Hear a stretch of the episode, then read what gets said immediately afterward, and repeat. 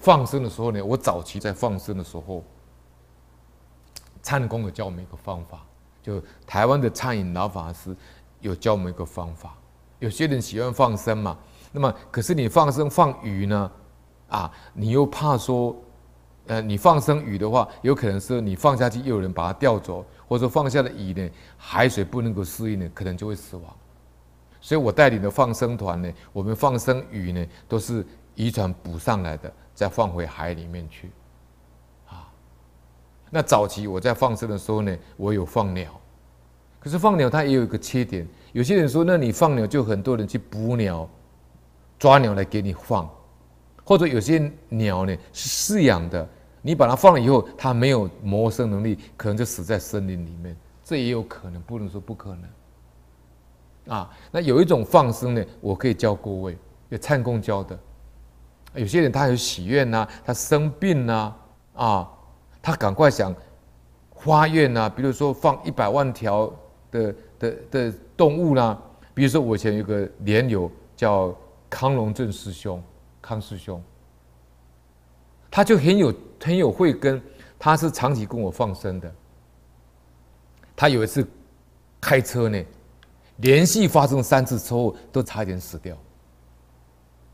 那么那那一次呢，第三次车祸发生以后呢，他脱险回来的时候跟我讲。我们刚好是在佛医共修嘛，他就跟我讲说：“哎，黄师兄，我三次说我差点死掉，啊，怎么办？”那我就当时在长寿山共修的时候，我就请他跪在观世菩萨面前呢，座前呢忏悔。我说：“那你跟观世菩萨发愿。”他说：“要怎么发？”我说：“你放一百万条的动物的生命，放一百万条。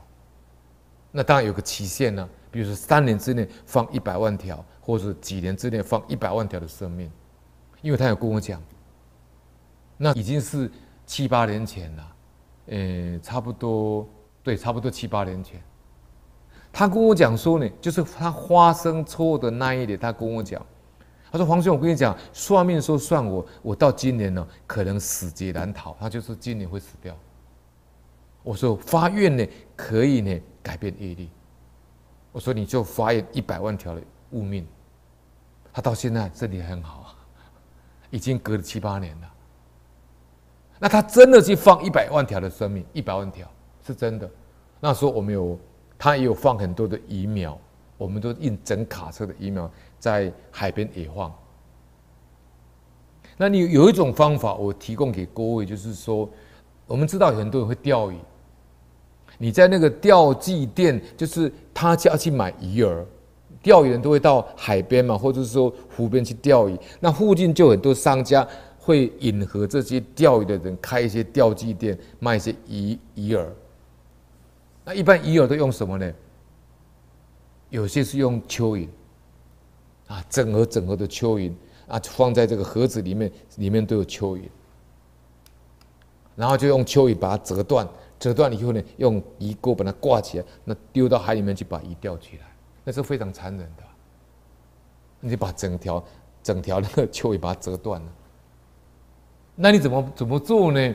你就到那个湖边呐、河边的钓具店，你把它整盒的那个鱼饵都全部买走。我以前就用这个方法，我就到那个钓具店，把它整个的鱼饵全部买走。那店家说：“你买这个干什么？”我我也不能跟他讲说放生，我就给他一个善意的啊。一个一个一个善意的一个说法，我说我有我有目的啊，但是我不说啊，啊我有作用啊，我就把他整个钓具店的鱼友全部买走。那后面要来钓鱼的人呢，就没有鱼友。那一天呢，这个地方的鱼就这个地方的鱼哦，本身呢啊，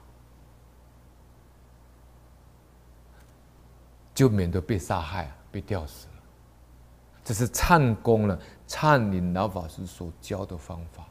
你因为你那个、那个、那个蚯蚓的物命呢不贵嘛，有些人他经济情况不好，比如他生病，他没有钱，他没有很没有很多钱，他可能去买物命，他没有钱，那你可以去建立用他这个方法，说你用简单的，因为蚯蚓都很便宜，啊。那这样的话，他就可以满他的心愿。